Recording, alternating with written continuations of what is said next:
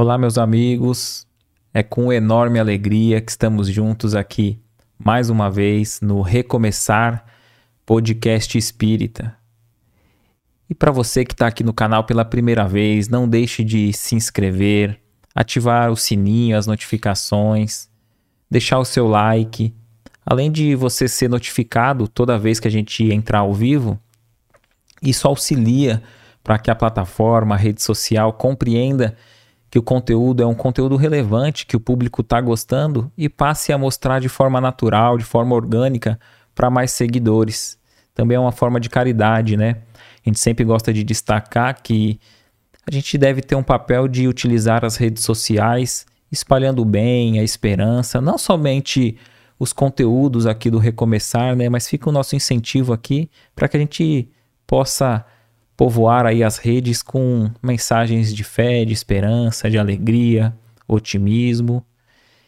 E coloca aqui nos comentários a sua cidade, de onde você está acompanhando essa, essa transmissão, esse podcast. Mesmo que você esteja acompanhando posteriormente, não esteja acompanhando no ao vivo, a gente sempre acompanha ali os comentários e é muito gratificante essa interação.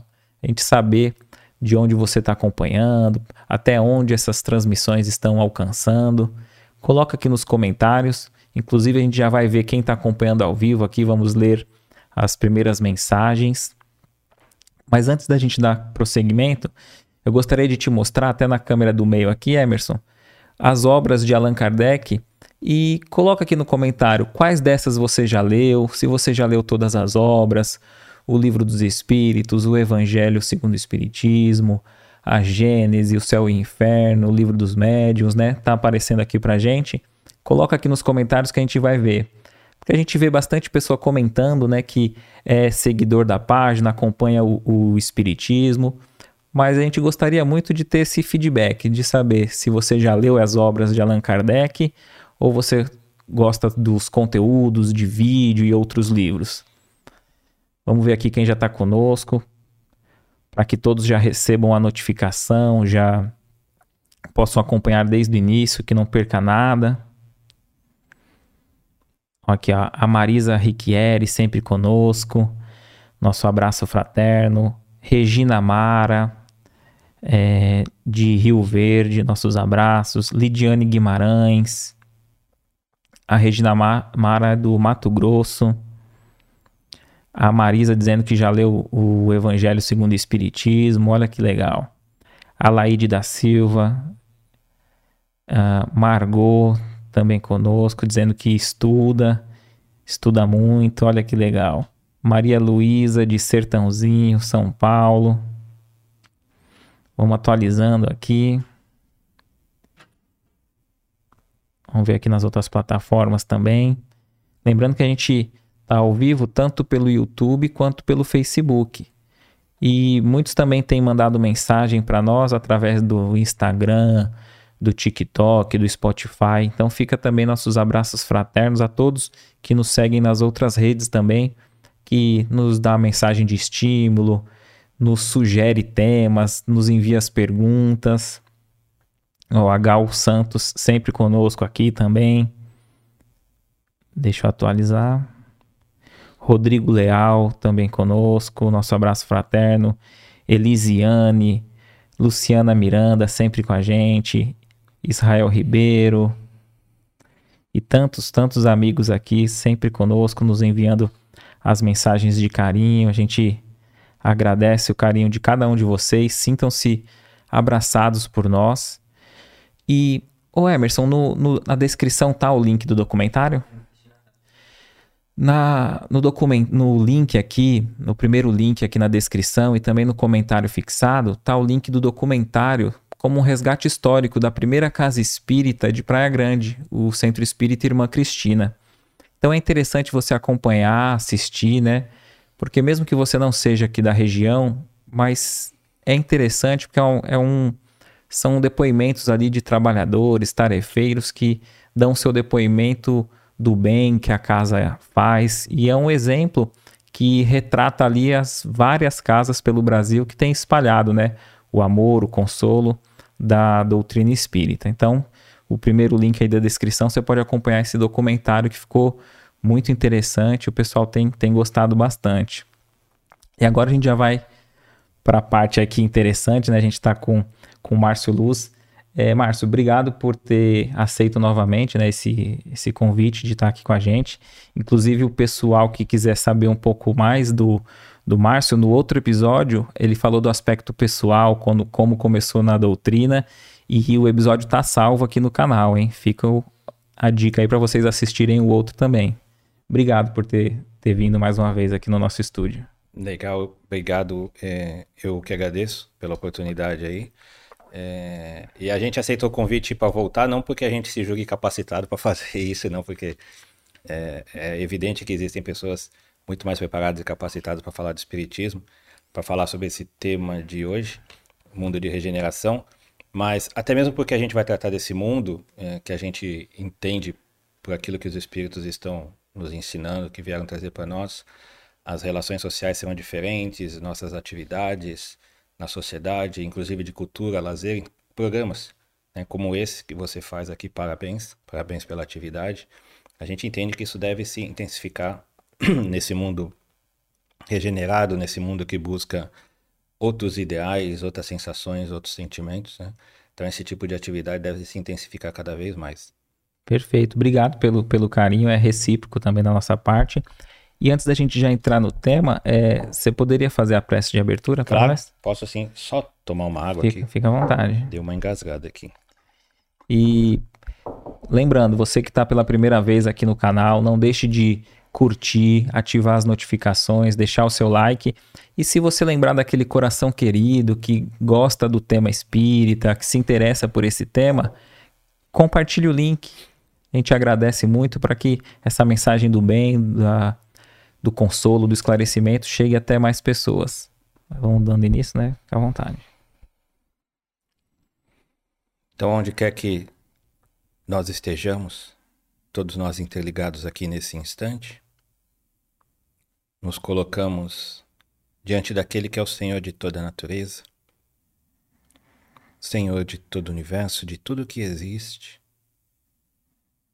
Deus Pai, o Deus bom, Deus misericordioso, infinitamente sábio, a quem nós tudo devemos, devemos a nossa vida, devemos todos os recursos com que nós somos presenteados ao longo da existência, devemos a nossa família, o sustento do nosso corpo, os amigos que nos rodeiam, que nos dão a honra de convivermos com eles.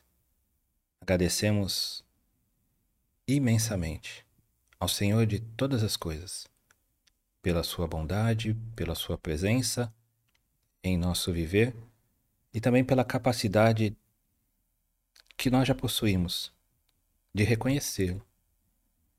Porque muitos de nossos semelhantes ainda não conseguem, ainda relutam, ainda ignoram.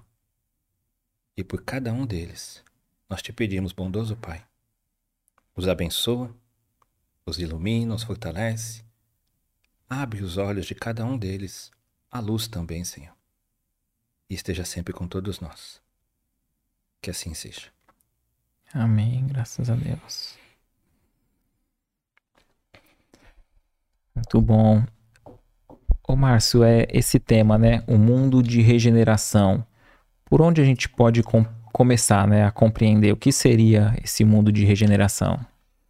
Uh, Acho que antes de falar do mundo de regeneração propriamente dito, Éder, a gente precisava entender, junto com Kardec, com os espíritos, todas as orientações que ele nos trouxeram, por que, que isso ocorre. É, de onde vem essa ideia, de onde vem essa transformação. Depois a gente entrar no que é mais é, é, exatamente um mundo de regeneração que os espíritos contam para nós, né? É, a fonte dessas informações são os espíritos. É, e Kardec ele fala para a gente lá no livro A Gênese. É, na verdade, ele fala em todas as obras dele. No Evangelho, ele vai falar sobre os mundos de regeneração, sobre progressão dos mundos, né, os mundos primitivos, de prova e expiação, que é o que a gente vive. Na Gênesis, ele vai falar também bastante, vai falar sobre a nova geração, sobre esses tempos chegados. Ele vai falar no livro dos Espíritos. É, ele vai falar em obras póstumas, né, que na verdade não foi ele quem lançou, foi o Leon Denis mas eram textos todo dele que não tinham sido publicados ainda, na sua maioria não tinham sido publicados. Aí depois que ele retornou para o mundo espiritual, Denis reuniu toda aquela coleção de escritos e lançou obras póstumas. Então ele está sempre voltando nesse assunto, trazendo muita informação para a gente. É, e é um assunto assim particularmente que me atrai. Né? Eu gosto, acho legal essa ideia da evolução, do progresso humano, do progresso espiritual, o progresso do ser imortal que nunca perece, né? É, e lá na, no Evangelho, ele vai falar um pouco sobre isso, é, e ele, ele dá a seguinte abordagem. Uh, espaço universal infinito, todo espaço universal infinito, tudo é habitado, tudo destina-se a ter vida. É, é, vida talvez não semelhantes à condição de vida da Terra, que precisa de hidrogênio, que precisa de oxigênio, mas vida em outras condições, mas tudo a vida, tudo. Nada, nada é inútil e nada está lá na ociosidade. Tudo foi criado pelo Criador para uma finalidade, que é a evolução do ser inteligente. Esse ser inteligente que nós fazemos parte. Nós somos uma pequena parte dessa, uh, dessa humanidade infinita. Né? Perfeito. Desculpa. Uh, e ali ele diz assim: mais ou menos assim.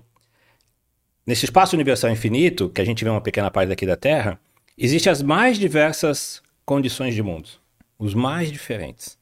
É, é, e a humanidade, na verdade, é tudo isso.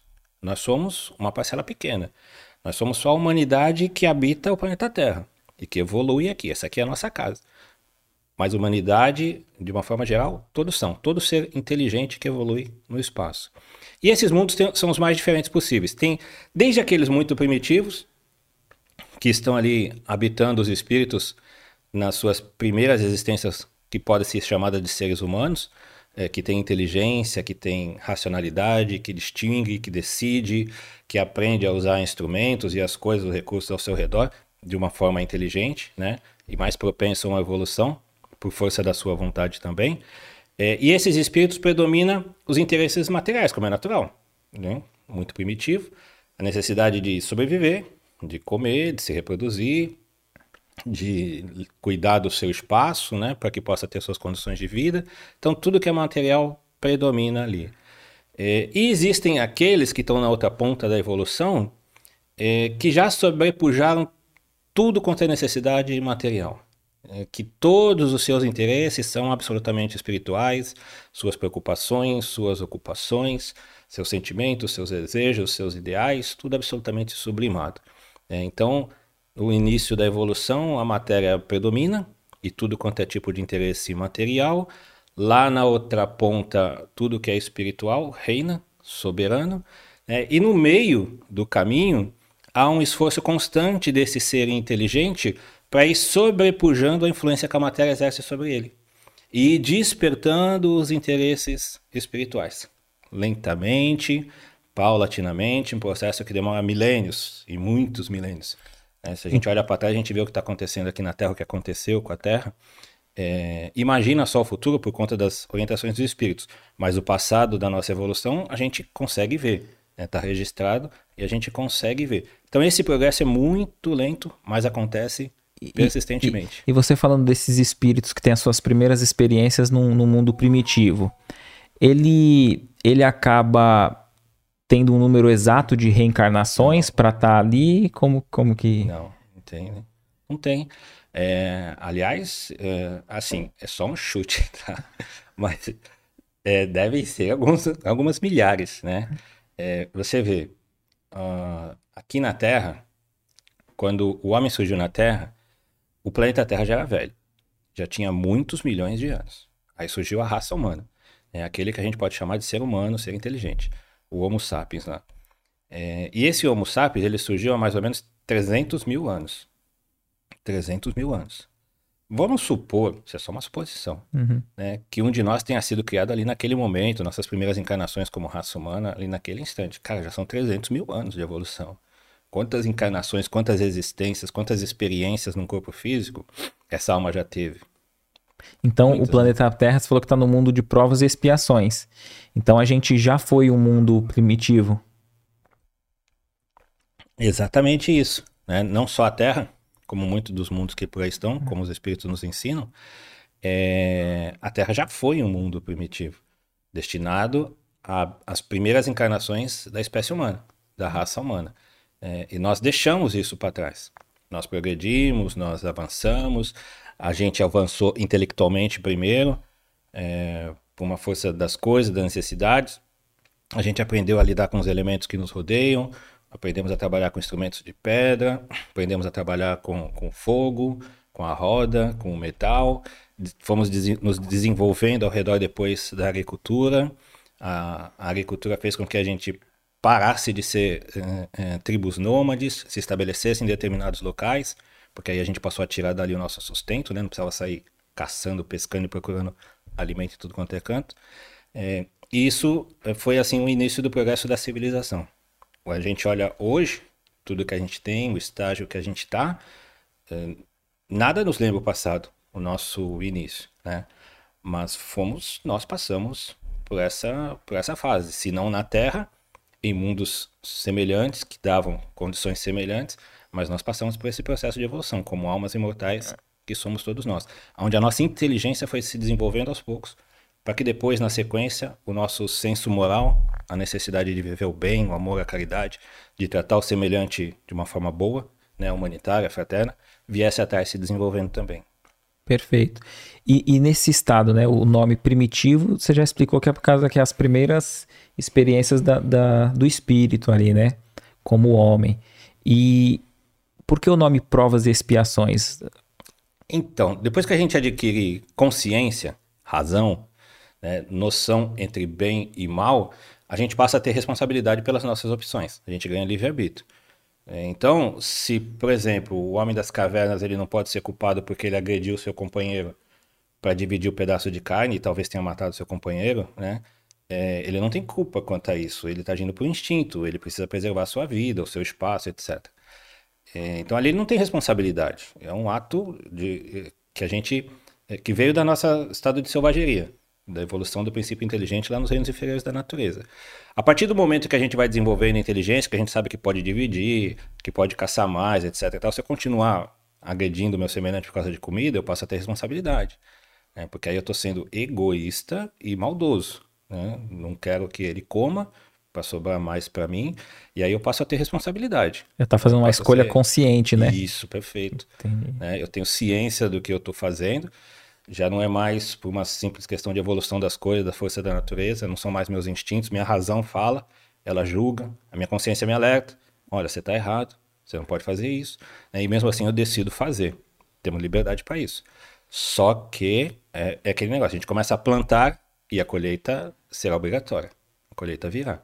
Aí a gente passa a ter a obrigação de responder pelos nossos atos. Se forem bons, a gente está construindo um futuro melhor para nós, um futuro legal, mais gostoso, mais suave, mais em paz. Se não forem bons, se a gente estiver prejudicando o semelhante, estiver levando dor e sofrimento ao semelhante, nós precisaremos voltar e espiar aquelas experiências infelizes que tivemos para aprender através da dor que a gente causou ao próximo a não agir mais assim. É, a vida ela vai nos dando é, orientações e é, e é importante que isso não seja entendido como uma punição divina, porque não é. Né? É, é processo de educação. Deus, ele é amor. Deus nos ama infinitamente. Nós, na condição de pais, muitas vezes a gente pune nossos filhos, porque nosso amor ainda vacila, nosso amor se irrita, se desgasta, fica chateado. Deus não. Deus não se desgasta com a gente, não se aborrece, não tem limites, né? não fica chateado. Então ele nos ama infinitamente sem limite nenhum. E, então e, ele não nos pune, ele sem, nos educa. E sem, sem esse olhar da reencarnação seria impossível, então, a gente conseguir, ah, conseguir ver um, um Deus é, justo e amoroso, né? Porque ah, às vezes tem pessoas que estão nos assistindo, né? Que tá passando por uma prova difícil, né? Tá passando por dor, sofrimento e às vezes fala assim, meu, mas essa vida eu só eu só fiz o bem, é injusto, eu sou bom e, e a, as coisas ruins acontecem comigo. E aquele que é mal tá prosperando, tá dando tudo certo. Que não nos incomode. É, persista fazendo bem, tá no caminho correto. Estamos plantando um futuro muito bom. Vamos insistir nisso. Se estamos fazendo bom, o bem hoje, nossa conduta é correta, a gente não prejudica o semelhante, ótimo, excelente, esse é o caminho. A, a, nossa, a nossa função, o nosso destino é continuar fazendo assim, porque o dia de amanhã virá e nós vamos colher as bonitas flores que a gente está plantando hoje. É, é, e que não nos incomode aqueles que estão no caminho equivocado e que para nós parece que estão se dando bem. É, assim como para nós virá o dia de amanhã, para eles também. É, então, a, a, as dificuldades de hoje, as experiências mais dolorosas, mais tristes, mais espinhosas, que exigem muito mais da gente, né? É, são frutos necessariamente das obras que nós construímos com as nossas próprias mãos. Deus não é injusto. Né? Tem uma frase que é comum no nosso meio espírita, dizer que injustiça no mundo existe aos montes. Injustiçados, ninguém. Perfeito. ninguém. É, porque tudo que nos acontece, de fato, é nosso. A gente nasceu na família correta, estamos com as pessoas corretas, no lugar correto, na profissão que Deus nos reservou. Tudo de fato é nosso, nos pertence. Agora, pode ser que nos incomode, que seja recheado de espinhos. Né? A nossa obrigação é colher aquilo dali, e plantar flores mais belas. Para que amanhã a gente viva num jardim de flores mais belas. Perfeito, bonito isso, né? E a, a Bíblia, ele é um manual ali, né? Um, roteiro para várias, várias religiões, né? E no Evangelho a gente vê, né? João fala do, do Apocalipse, o próprio Jesus fala sobre alguns tempos que são chegados, né? É, isso tem relação com, com essa transição planetária, total, né? Total. Deixa eu só voltar um pouquinho atrás antes de falar dos tempos chegados, porque assim, é... o mundo de provas, a gente passou pelo mundo primitivo, né, nosso começo de existência humana, depois viemos um mundo de provas e expiações por consequência das nossas ações, mas tem um fator aí que foi muito importante. É, os espíritos trouxeram para nós, principalmente Emmanuel, no livro A Caminho da Luz, ele relata isso, que é a solidariedade que existe entre os mundos do espaço universal infinito aí. É, nós não somos, nós não estamos isolados sozinhos. Existe uma solidariedade. Os superiores ajudam aqueles que estão atrás. Né? É, e se eles estão fazendo parte de um outro mundo, de outro planeta, eles não estão ignorando a nossa realidade, as nossas dificuldades aqui. Pelo contrário, eles nos dirigem, eles nos governam, eles nos auxiliam e algumas vezes, quando necessário, povos aos milhões saem de determinado planeta, melhor do que o nosso, para ajudar o nosso processo de evolução aqui. E o Emmanuel nos diz que isso aconteceu lá no passado, é, quando a gente ainda era povo primitivo, quando os exilados de Capela vieram, porque Capela, que é uma região, uma, uma estrela, e os planetas, segundo Emmanuel diz, daquela estrela que a secundam, que a rodeiam, quase todos já haviam realizado seu processo de evolução. E um deles estava num ciclo final de evolução e existiam aqueles milhões de espíritos rebeldes, renitentes no erro, no mal, que não queriam né, ajudar o progresso daquela civilização, daquele povo, né, e que acabaram se tornando inoportunos, não, pelo, pelo, seu, pelo seu comportamento rebelde persistente no erro. Né. E dali eles foram removidos, porque aquela sociedade já havia atingido um determinado estágio merecia ser mais feliz. E os que insistiram no erro foram degradados. Para onde? Para o planeta primitivo, para o mundo primitivo, e vieram habitar entre nós. Imagina assim, é, quando encarnados, naturalmente, a gente tem um véu esquecimento. Essa, essa raça que veio de fora, eles não conseguiam lembrar do seu, do seu. Mas imagina o grau de dor e de sofrimento que fica na alma de abandonar as suas afeições por séculos, milênios, muitos. Né? Não é pouco tempo abandonar aquelas afeições que criaram, abandonar aquela civilização mais avançada, mais evoluída, aquele povo melhor, para vir habitar entre seres primitivos, recém-saídos da caverna, né, para ajudar no progresso deles, tá? a, a fim de merecerem um dia voltar para o mundo de, de onde eles não se adequavam mais não pertenciam mais. E, e, e, eles não se adequavam é, no aspecto moral? moral. Eles, eles, eles tinham um intelecto Exatamente. avançado? Essa, essa é, essa era a contribuição. Eles trouxeram para o planeta Terra um, um, grande processo, um grande avanço para a civilização terrena, de espíritos mais, mais primitivos, né? É, e esse foi um dos méritos que os ajudou, particularmente, pessoalmente, para que eles ganhassem méritos para voltar para o mundo a qual pertenciam, é, mas moralmente eram bastante atrasados. Né? É, não é difícil da gente ver nossas civilizações antigas, a violência, né, criminalidade, corrupção, uh, como, como proliferava. É por isso que o pessoal investiga muito assim os egípcios, é, até os, os, os astecas, os maias, incas lá, que o pessoal vê que eles tinham até é, conhecimentos naquela época que hoje a gente ainda não nem, é, nem atingiu. Seria já os últimos resquícios né, dessas civilizações mais avançadas, né? Porque eles vieram bem lá atrás, mas muito do seu conhecimento chegou até essa época aí, que a nossa história conhece, é... mas depois parece que ficou um vazio, um, um vácuo, né? E é natural, porque os seres de carne e osso continuavam lá, mas as almas que habitavam esses corpos não eram mais as mesmas. Muitos já tinham retornado, por mérito, né, por, por terem feito a sua parte, por se terem se melhorado moralmente, retornado ao mundo ao qual pertence. As suas famílias espirituais, ao convívio daqueles que amavam, é, retornaram para esse mundo. E ficaram aqueles que eram mais rebeldes, que não se regeneraram, e os espíritos próprios da Terra, ainda em processo de evolução.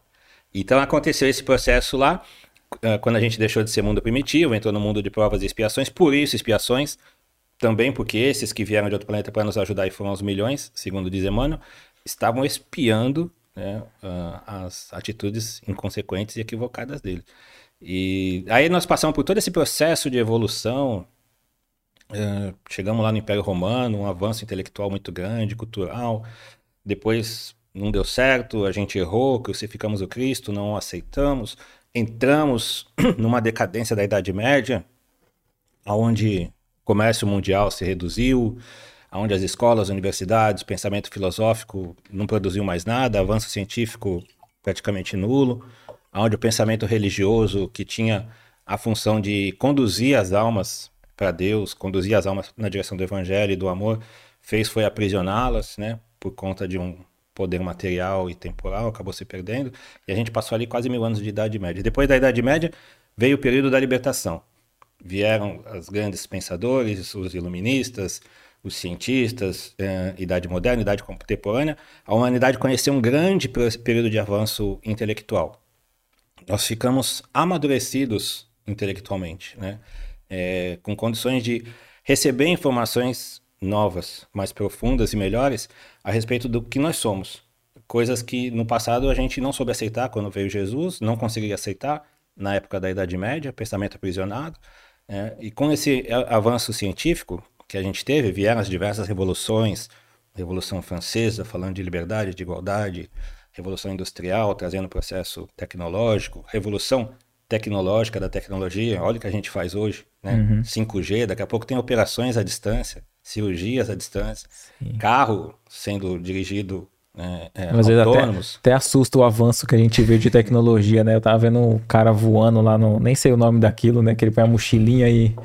Fala, meu, parece algo futurista, é. mas é, é, é, tá acontecendo agora, né? Há pouco tempo, poucas semanas, eu vi uma reportagem falando de um carro voador, carro elétrico voador, né, que vai começar a ser produzido em 2025 ou 2026, não sei, e já tem uma fila de espera para comprar.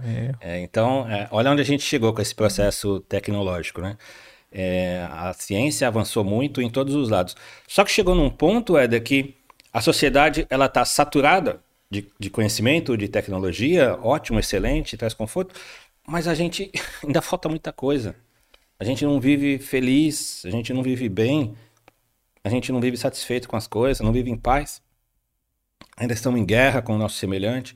Não é só a guerra da Rússia com a Ucrânia, não. Essa também, mas é, é é a guerra nossa com o vizinho, é a guerra dentro de casa, é, é o medo de sair na rua, ser assaltado, é a corrupção na sociedade, né, que ganha, corrupção muitas vezes ganha caracteres de cidadania, às vezes é até aplaudida na sociedade.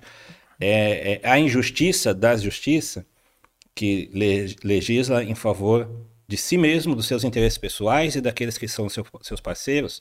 As leis são interpretadas conforme o, o, o réu né? Se, se ele me interessa, interpreto de um jeito, se ele não me interessa, eu interpreto de outro. A gente está vivendo esse momento na sociedade. E tudo isso gera muita insatisfação, gera muito descontentamento. Você vê, a causa, uh, uma das maiores causas de morte entre os jovens, principalmente, é o suicídio. É, depressão, 300 milhões de pessoas no mundo, segundo estimativas da OMS, é, sofrem de depressão, insatisfação com a vida, tristeza profunda, incapacidade de se encaixar no mundo. Então não é só o, a evolução intelectual tá faltando muita coisa ainda para que a gente se sinta bem. E esse muita coisa é a nossa evolução moral, que ainda rateia bastante. E, e a gente vê o, o num, num, gráfico mais amplo que só progride o espírito. Mas esse gráfico parece que é impressão ou tá caindo? Porque a, pelo que gente, você relatou, a impressão que dá é que tá pior. É impressão. É impressão. Porque os espíritos nos ajudam a, a raciocinar, sim. Por exemplo, uh, vamos pegar um aspecto específico. Vamos falar do duelo. Antigamente a gente duelava. Né? Se acontecesse alguma coisa, uh, os dois homens lá se desentendessem, chamavam para o duelo e a sociedade aceitava isso como absolutamente normal. Era normal. Tirar a vida um do outro, deixar sequelas, era normal. Era defender a sua honra, né? era uma coisa boa. Hoje, se a gente vê duas pessoas brigando, acho que assim, um dos primeiros impulsos nossos é tentar separar a briga, apartar. Nós não aceitamos mais que as pessoas duelem. Isso é progresso moral. Né?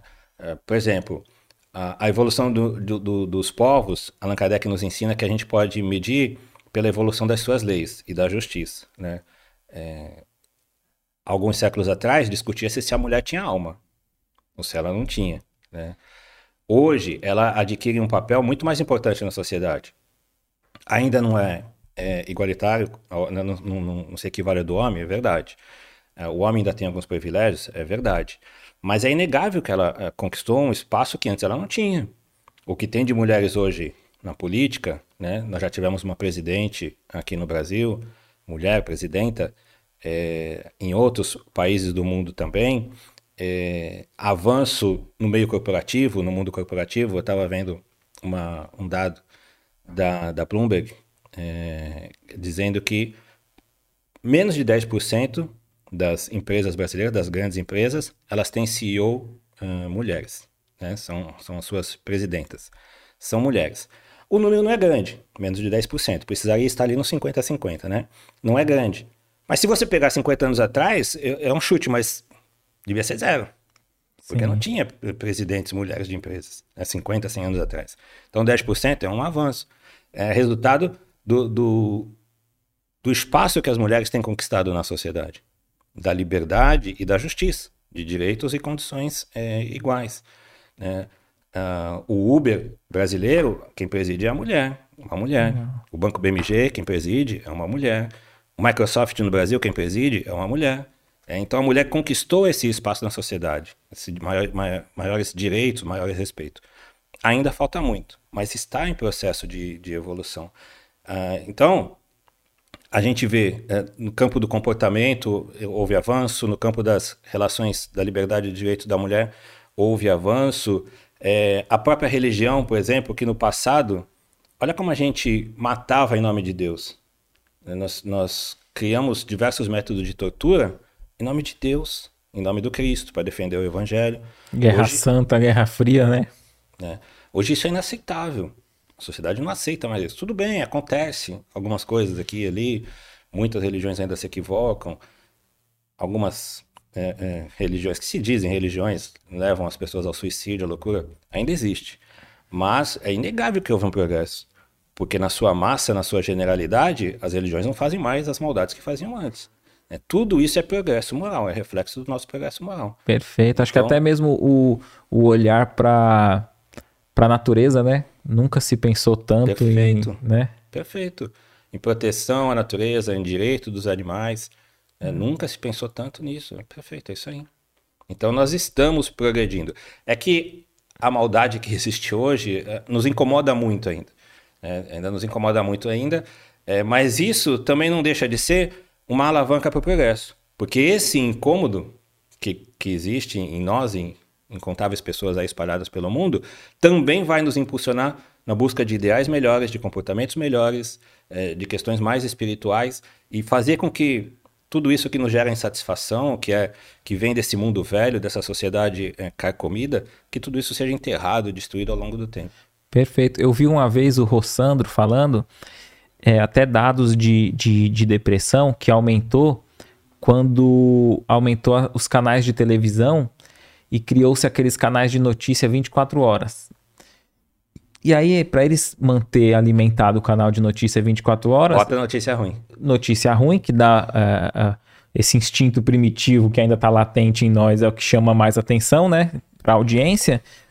E passou-se a, a, a falar de tragédias de todo lugar do mundo e a pessoa, às vezes, não, é, se sente muito insegura Porque antigamente não, né? Vamos supor, a pessoa estava num bairro, vinha notícia de alguma coisa ruim que aconteceu ali na rua de cima, na rua no, do lado. E hoje essa informação que chega muito rápido, eu acho que até nos dá uma falsa impressão de que, que aumentou, mas é porque está chegando mais né, notícias também, né, por esse aspecto. Então, Kardec, ele tem uma frase que diz mais ou menos assim, muitas vezes é necessário que o mal chegue ao extremo para que a gente sinta a necessidade do bem. Né? Então a gente vai cultivando, vai alimentando, vai é, é, é, saciando né, os nossos interesses com esse tipo de programação, mas chega uma hora que a gente fala, cara, não dá mais. Não aguento mais ouvir isso, não quero mais isso, quero extirpar isso da minha vida. Aí eu vou buscar as coisas melhores, que me dê ideias mais nobres, mais salutares, que me deixem em paz. Né? Então, é assim que o próprio mal que existe hoje, que ainda não foi superado, vai nos estimular para o caminho do bem e nos colocar nesse mundo de, de regeneração. Hein? Perfeito. E aí você ia falar do dessa, dessa parte que está no Evangelho, né, da, desses tempos chegados? Ou... Isso, é isso mesmo. Porque, assim, é, todo o processo de evolução, ele, ele acontece em ciclos. É, às vezes podem ser ciclos pequenos, né, que no espaço de uma encarnação a gente consegue visualizar alguns processos, alguns progressos individual, ou da família, ou da sociedade como todo, alguns avanços. E algumas vezes ele demora muito tempo, muitos anos, muitos séculos, talvez muitas gerações. E algumas vezes, como nos ensinam os espíritos, às vezes algumas raças passam para que esses processos de evolução é, se realizem. E aí a gente que está com uma visão mais curta não consegue enxergar a evolução se realizando. A gente só vê principalmente se a gente estiver no final de um ciclo, só vê as coisas se estremecendo, tudo mudando, tudo se mexendo, tal, a gente fica meio confuso, meio perdido. Mas quem enxerga o todo é, entende que aquilo dali é só um processo natural da evolução e que está tudo certo, tudo dentro do controle, está né? Tá chegando num período ali que já era previsto, já, já se sabia que iria acontecer, né? e agora chegou esse momento. Por isso que hoje os espíritos falam, olha, os tempos são chegados. E não tem nada assim de é, alarmante, místico, miraculoso, alarmante, não, não é nada disso.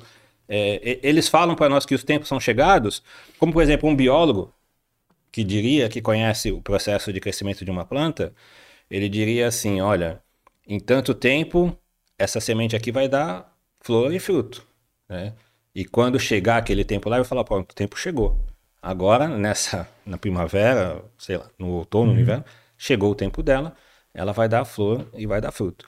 É, o biólogo, ele não é mágico, ele, não, ele só conhece o processo de evolução da planta. Ele entende, ele sabe o que está acontecendo ali, sabe que vai chegar aquele período e sabe que chegou aquele período. Assim são aqueles que nos dirigem, os espíritos superiores, emissários divinos, que dirigem a evolução do nosso planeta. É, eles entendiam o processo de evolução, sabiam os ciclos evolutivos que a gente ia passar, e antigamente di diziam: virão os tempos em que se cumprirão as coisas. Hoje não, hoje eles já falam: os tempos são chegados. E, e, e será que eles também tinham mais. É, tem, né? Mais certeza e convicção do que iria acontecer, até por experiência própria de observar outros mundos que passou por esse, por esse período? Então, a, aqueles que, é, que dirigem o processo de evolução da Terra, coordenados pelo Cristo, pela pessoa do Cristo, a gente chama o Cristo de nosso mestre, de nosso Senhor, não é à toa. É, ele é Senhor do planeta Terra. O Emmanuel relata a participação dele desde o processo de criação da Terra, quando ela é uma nebulosa que se desprendeu do Sol. Ele recebeu das mãos de Deus, mãos, óbvio, né, é, de uma forma alegórica, é, recebeu das mãos do Criador a missão de criar aquele planeta futuro ao longo dos milhões de anos, ou bilhões de anos ali na frente, e receber as almas que iriam evoluir ali. Então, é, para nós é tudo muito misterioso, tudo muito novidade para nós, mas nós não somos nada além de seres ainda muito infantis, quando a gente fala em termos de evolução espiritual. Saímos do primitivismo, né? recém-saídos da caverna. Então, nosso conhecimento, nosso entendimento é quase nada. Praticamente nada. Não Nosso Senhor e aqueles que trabalham com Ele. Né? A equipe que governa a evolução da Terra. Eles não. Eles sabem o que estão fazendo, conhecem os processos, tudo sobre a sua coordenação, sobre os seus cuidados. Né? É, então, conduzem tudo isso é, sabendo o que fazem. é, não há dúvidas com relação aos cuidados dele. E, e quando está no evangelho assim, ó, bem-aventurados os brandos, porque herdarão a terra. Seria nesse. A gente pode trazer para esse olhar a gente vai herdar a Terra porque a gente vai continuar reencarnando aqui quando então, ela progredir? Quando eles falam os tempos são chegados, o que, que eles estão querendo dizer? Chegou um processo final do período de evolução da, da humanidade terrestre. Estamos vivendo esse ciclo aqui. Né? A gente está vendo esse ciclo acontecer.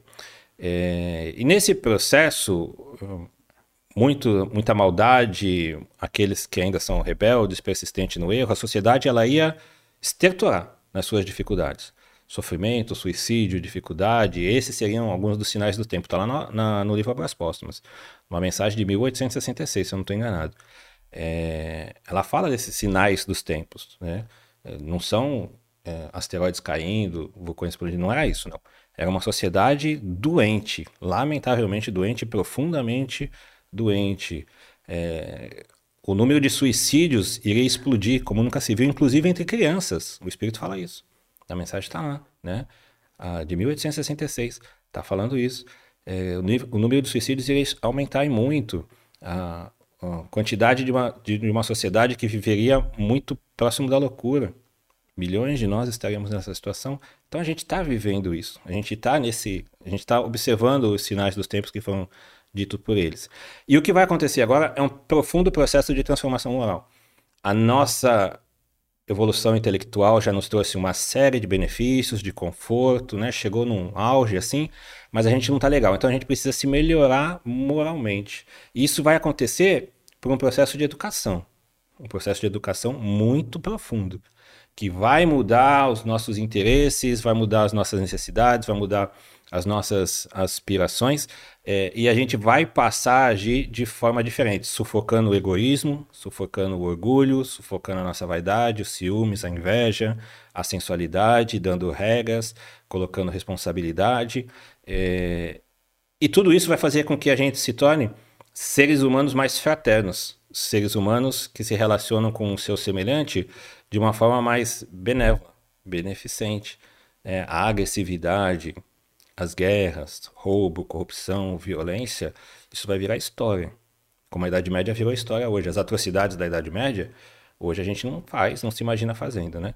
É, assim, ali na frente, quando a gente já tiver definitivamente vivendo nesse mundo de regeneração, nós vamos viver numa sociedade mais branda e mais pacífica, né?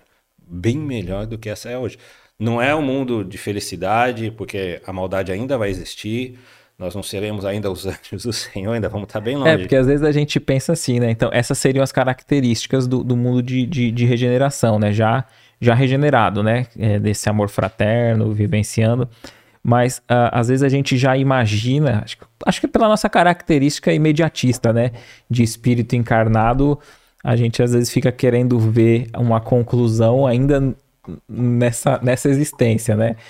E, e a gente às vezes acredita que muitos é, torcem como se fosse já ser um mundo ditoso, né? É, é, o mundo regenerado ele é um pouco melhor, talvez, talvez é. do que a gente está. Seria talvez isso? o problema é, o Éder, seja a referência. Se a gente pegar como referência a sociedade que a gente vive hoje, assustada, amedrontada, se suicidando, é, doente, corrupta, é, viver no mundo de regeneração é estar no mundo feliz. Perfeito, perfeito. É, é, é o ponto de comparação, né? É, depende da referência. Só que, na verdade, os espíritos nos ensinam, ali ainda não é os mundos felizes. A maldade ainda existe, eles fazem alerta, inclusive, espíritos podem habitar no mundo de regeneração e se não se mantiverem dignos de lá ficarem, podem regredir, voltar para os mundos de provas e expiações. Ou seja, nós continuaremos lutando contra o mal. Mas a diferença, se a gente pudesse expressar dessa forma, nós efetivamente estaremos lutando contra o mal que existe em nós. Efetivamente, de forma dedicada, intensa, empenhados em sufocar o nosso orgulho e nosso egoísmo. E não em aceitá-lo com naturalidade como a gente vive hoje. E achar que o nosso interesse pessoal vale tudo e qualquer coisa e para atender os nossos interesses pessoais a gente faz qualquer coisa, inclusive passar por cima do semelhante. Essa é uma característica é. de hoje.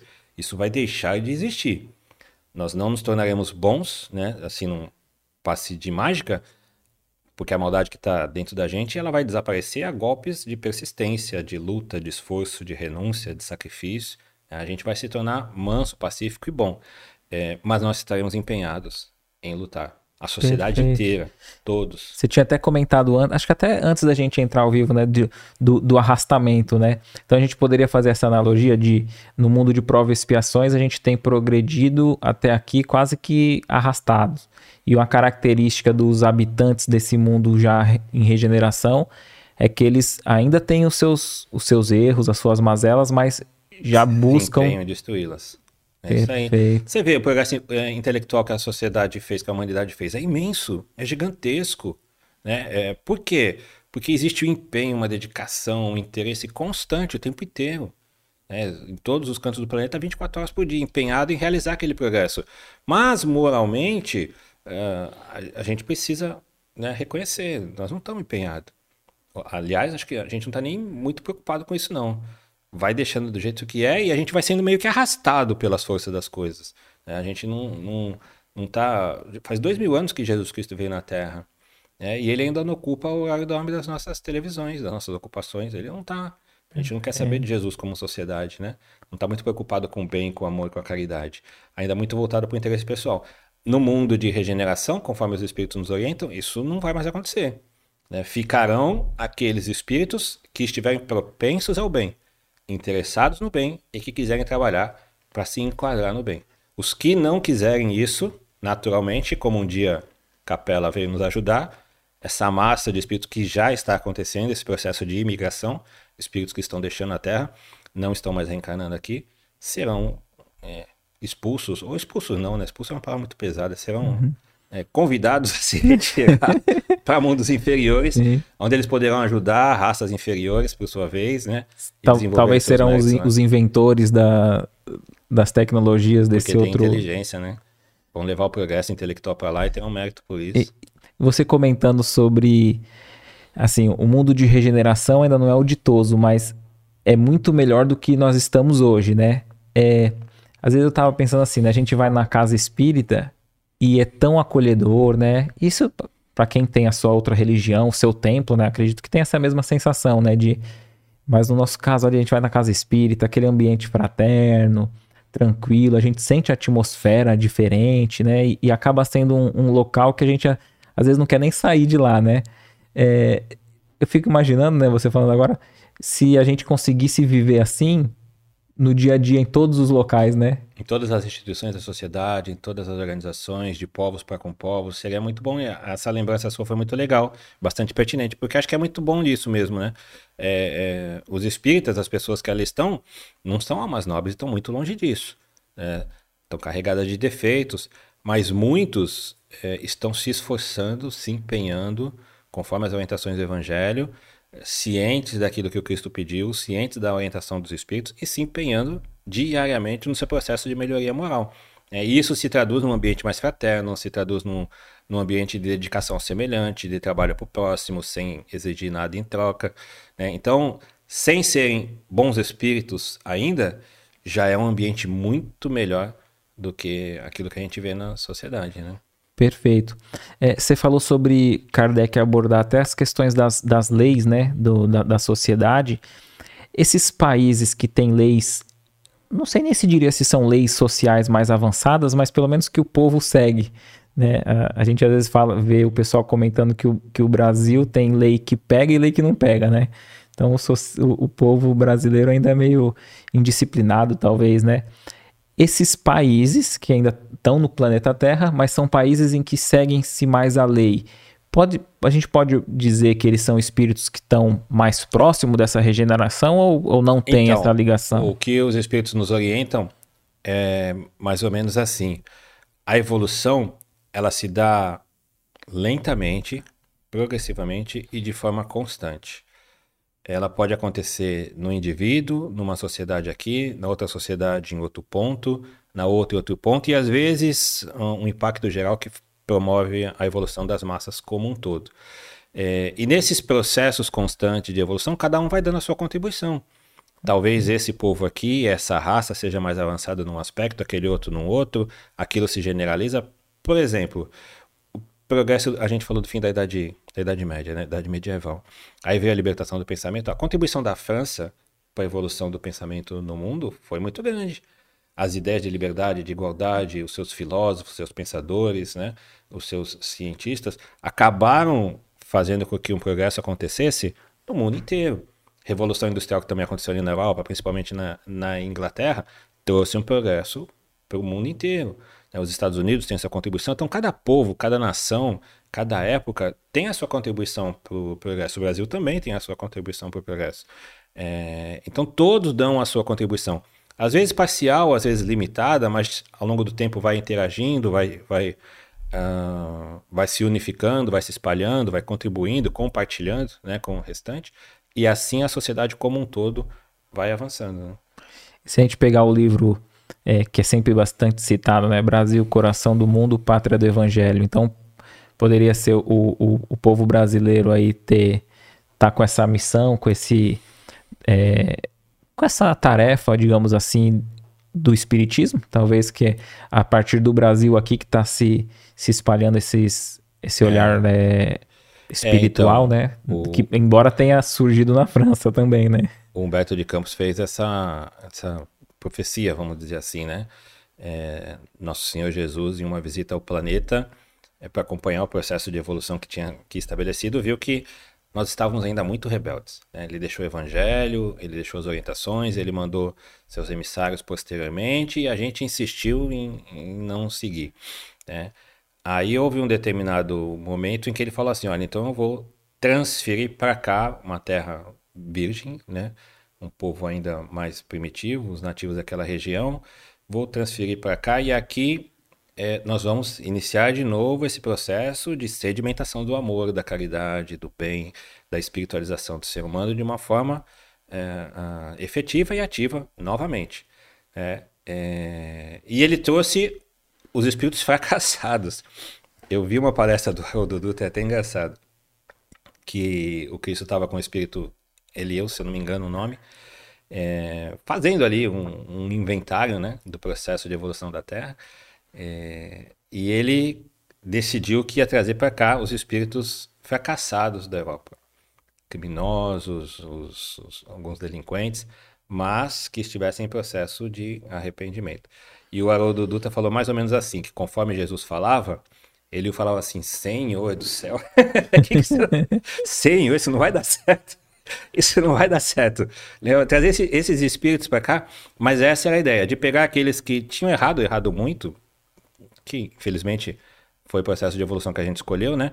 Mas que tinham algum tipo de propensão para se melhorar, que tinham algum tipo de propensão para reconhecer a realidade espiritual do ser humano, a presença divina, que tinham uma certa propensão a tentar se, se endireitar ao longo de, de um processo de orientação espiritual muito firme que viria a acontecer posteriormente, né? E que de fato aconteceu. O uhum. Brasil é o país mais espírita do mundo e, e, onde o espiritismo é muito vivenciado no seu aspecto humanitário, no seu aspecto amoroso, no seu aspecto generoso, de caridade, de vivência do bem.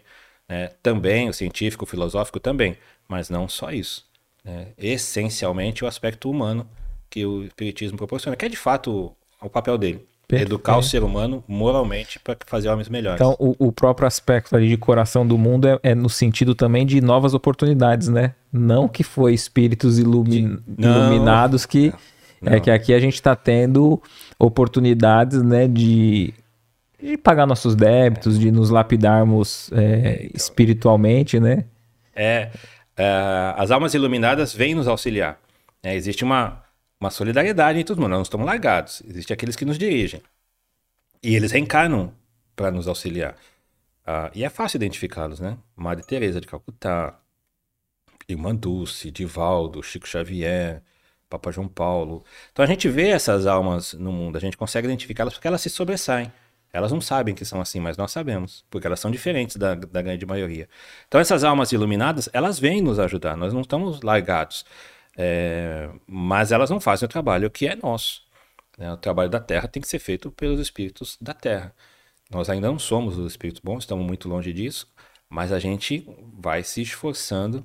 Quanto mais, mais se esforçar, mais rápido a gente chega lá. Né? Perfeito. Você falou né, que essas almas não, não sabem. E, e eu vi um vídeo esses dias da, que o Chico Xavier tá falando com a, com a Hebe Camargo, né? Ela fala assim: Ah, Chico, você não. Você nunca se cansou de tanto bem que você faz, você nunca pensou em, em parar de fazer o bem, né? Tantos anos, né? Fazendo isso, ele. Aí ele fala assim: Ah, eu. Que ele nunca nem pensou por esse lado, né? Ele, ele diz em outras palavras ali que ele, ele sempre viveu cumprindo apenas a tarefa. Então, assim, ele só cumpriu o dever dele. Ele fala o dever. Então, eu só cumpri o meu dever e segui minha vida é, com a consciência tranquila. E, e aí você fala, fala caramba, então ele, não, é uma falsa humildade, né? É, é aquilo mesmo que ele pensa, né? É. Em, uma, em um dever e apenas cumprir o dever, né? E, e às vezes eu fico imaginando, esses espíritos iluminados, lógico que eles têm um, um esforço próprio pessoal de persistência, mas parece que eles não se esforçam tanto para fazer o bem, né? E da nossa flui, flui natural flui e da natural, nossa parte, às é vezes, pra gente fazer algo, a gente é, é, é difícil, né? É difícil, né? Por exemplo, falar assim, olha, ah, eu tô aprendi com a doutrina espírita, agora a consciência está nos iluminando, os espíritos não querem fazer o bem, eu vou fazer que nem a Madre Teresa de Calcutá faz. Isso. Não dá. Né? Eu não enxergo o mundo do jeito que ela enxerga. Eu não amo as pessoas do jeito que ela ama. Eu não compreendo Jesus do jeito que ela compreende. Eu não consigo trabalhar do jeito que ela trabalha. Eu não posso fazer o que ela faz. Eu não vou conseguir. Sim. Ela faz aquilo porque ela está numa condição milhares de quilômetros lá na nossa frente, né? É, eu não vou conseguir fazer aquilo dela. Eu preciso me esforçar no limite das minhas forças, como, como o livro dos Espíritos nos ensina, para mim fazer o melhor, mas ciente de que eu não, não posso fazer o que a Madre fez. Perfeito. Não dá. Perfeito. Comparando nós com nós mesmos, né? Isso. Não com os outros, né? Perfeito. É isso aí. E, e, e, nessa transição, nesse mundo de regeneração, qual que é o papel do Espiritismo? Ah, é fundamental. É fundamental porque é... como essa transformação ela vai ser moral, é um processo de educação, é... essa moralidade ela precisa ocorrer porque os nossos interesses mudaram porque a, a gente olha para frente e enxerga e deseja, as nossas aspirações são outras. Né? E isso só vai acontecer é, se a gente estiver sustentado pela fé. Acontecer de uma forma firme, efetiva, né? não aqueles voos de galinha, mas um processo de educação e transformação moral que converta a humanidade. Isso só vai acontecer se a gente estiver fortalecido pela fé. Fé no quê? Na imortalidade da alma, na certeza, sem dúvida nenhuma, de que nós somos imortais, na existência de Deus, mas não de Deus assim um ser místico. Quando eu falo de um ser místico, eu falo assim, por exemplo, é, muitas vezes Deus é considerado como um talismã, uma força sobrenatural, sei lá, qualquer coisa assim que a gente recorre para atender os nossos interesses que às vezes são muito equivocados, né?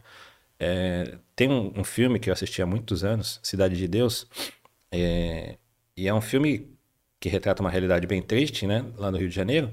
E tem uma parte em que uma, uma, um pessoal que era de uma quadrilha, né, naquela região, vai invadir a outra quadrilha para dominar ali, porque eles querem dominar o ponto do tráfico de drogas. E aí eles se armam tudo, montam o seu plano e tal. E na hora de sair para a guerra ali, que eles vão travar, eles fazem uma roda e fazem um Pai Nosso. pedindo, conversa com Deus para pedir proteção. Então não é essa concepção de Deus que vai mudar o mundo. Essa não, essa daí vai ser exterminada. Essa concepção de Deus vai morrer.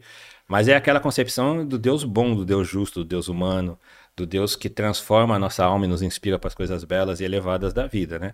É essa concepção de Deus que, que a gente precisa ter fé. E não aquele Deus místico que a gente usa para atender nossos interesses é, pessoais. Isso daí vai deixar de existir. Então a fé na existência de Deus, na sua no seu cuidado com a humanidade, a fé na vida futura, né, fé inabalável, na necessidade de viver o bem, o amor e a caridade como única forma da gente ser feliz, é, a, na, na, na, nossa imortalidade, na nossa progressão espiritual, na possibilidade de se relacionar com aqueles que estão fora do corpo, conosco que estão é, presos no corpo, essas ideias serão generalizadas por toda a humanidade. Né? Não, não, haverá canto, sociedade ou indivíduo que não as aceite, que não as entenda, é, que não tenha elas como, como, uh, como certeza inabalável dentro de si. E em cima dessa fé, a gente muda totalmente o ponto de vista sobre o qual a gente enxerga a vida na Terra. A gente muda os nossos interesses, tudo aquilo que nos trouxe até hoje deixa de nos interessar, as nossas aspirações passam a ser mais espirituais, os nossos desejos, os nossos ideais começam a se transformar e a gente vai se empenhar cada vez mais para se enquadrar nesse né, modelo de vida mais espiritualizado, nessa sociedade mais feliz. Daí seremos mais fraternos, mais humanos, mais benevolentes, mais caridosos, com mais fé, com mais convicção e submissão à vontade do Criador. É, e aí esses desejos, esses sentimentos mais elevados vão se desenvolver com, com intensidade. E, e esse é o papel do Espiritismo.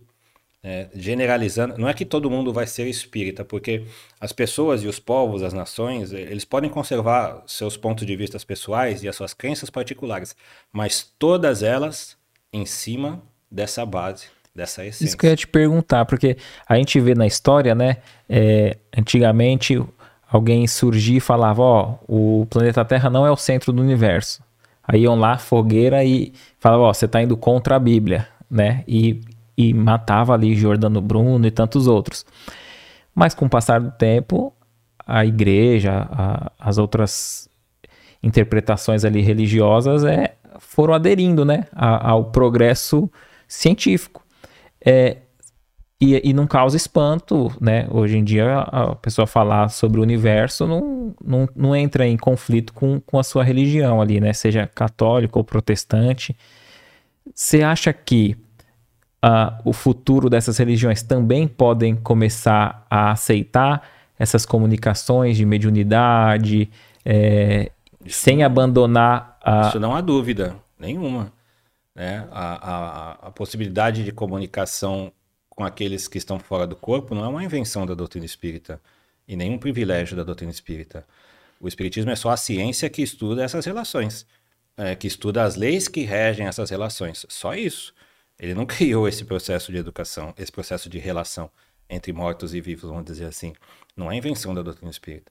Ele só aprendeu a estudar. Kardec aprendeu com os espíritos e espalhou para a sociedade. E é óbvio, naturalmente, um dia, como isso está na lei da natureza, faz parte da vida, óbvio, todos um dia compreenderão que isso é, é, é uma relação natural, normal e comum. E fundarão as suas crenças religiosas, as suas concepções particulares ou não, não sei, é, mas em cima desta verdade, partindo Perfeito. desta verdade. Até mesmo da reencarnação, né? Também. Porque às vezes eu, eu vejo até nos comentários que o pessoal comenta e fala assim: ó, oh, eu sou católica, mas eu acredito em reencarnação.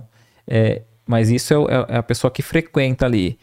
Talvez as próprias é, religiões já vejam até com comprova comprovação científica, né? Que é um fato real a reencarnação e também possam é, aderir, progredir, né? Na... Naturalmente. O Espírito Emmanuel tem no livro Renúncia, é, da psicografia do Chico, que ele foi um padre, eu não lembro qual foi a época que ele reencarnou, mas ele foi um padre, e naquela época ele já acreditava na reencarnação, é, na pluralidade dos mundos habitados, ele já tinha diversas concepções espíritas. É, só que naquela época ele foi chicoteado, a Inquisição, ele não podia falar e tal. Então ele se absteve de brigar com a igreja é, e naturalmente morrer, porque morreria se levasse aquilo para frente, né, e cumprir o seu papel de outra forma. Mas a ideia, dentro da, da cabeça de muitos religiosos de outras crenças, é, já existe, com certeza.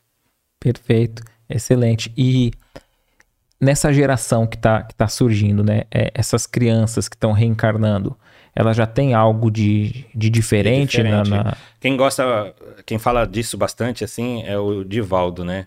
É, que nesse processo de imigração, de solidariedade que existe entre os mundos de evolução, a gente teve ajuda dos exilados de Capela, né, daqueles que vieram de Capela.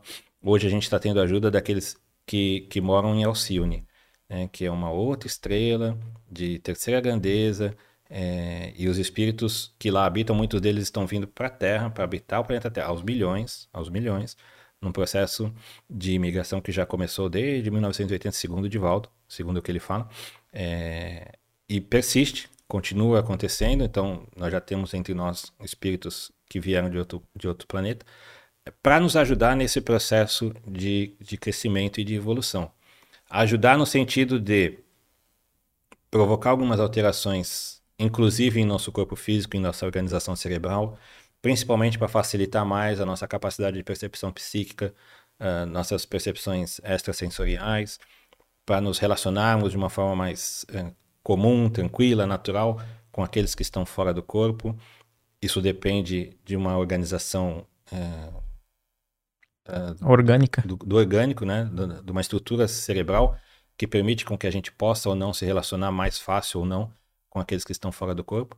E segundo o Divaldo, alguns esses espíritos já estão reencarnando aqui para nos ajudar nesse processo de transformação do nosso organismo, é, que no futuro vai nos ajudar até que algumas doenças deixem de existir, algumas doenças que hoje não são comuns deixem de existir também, porque nosso organismo vai estar melhorado.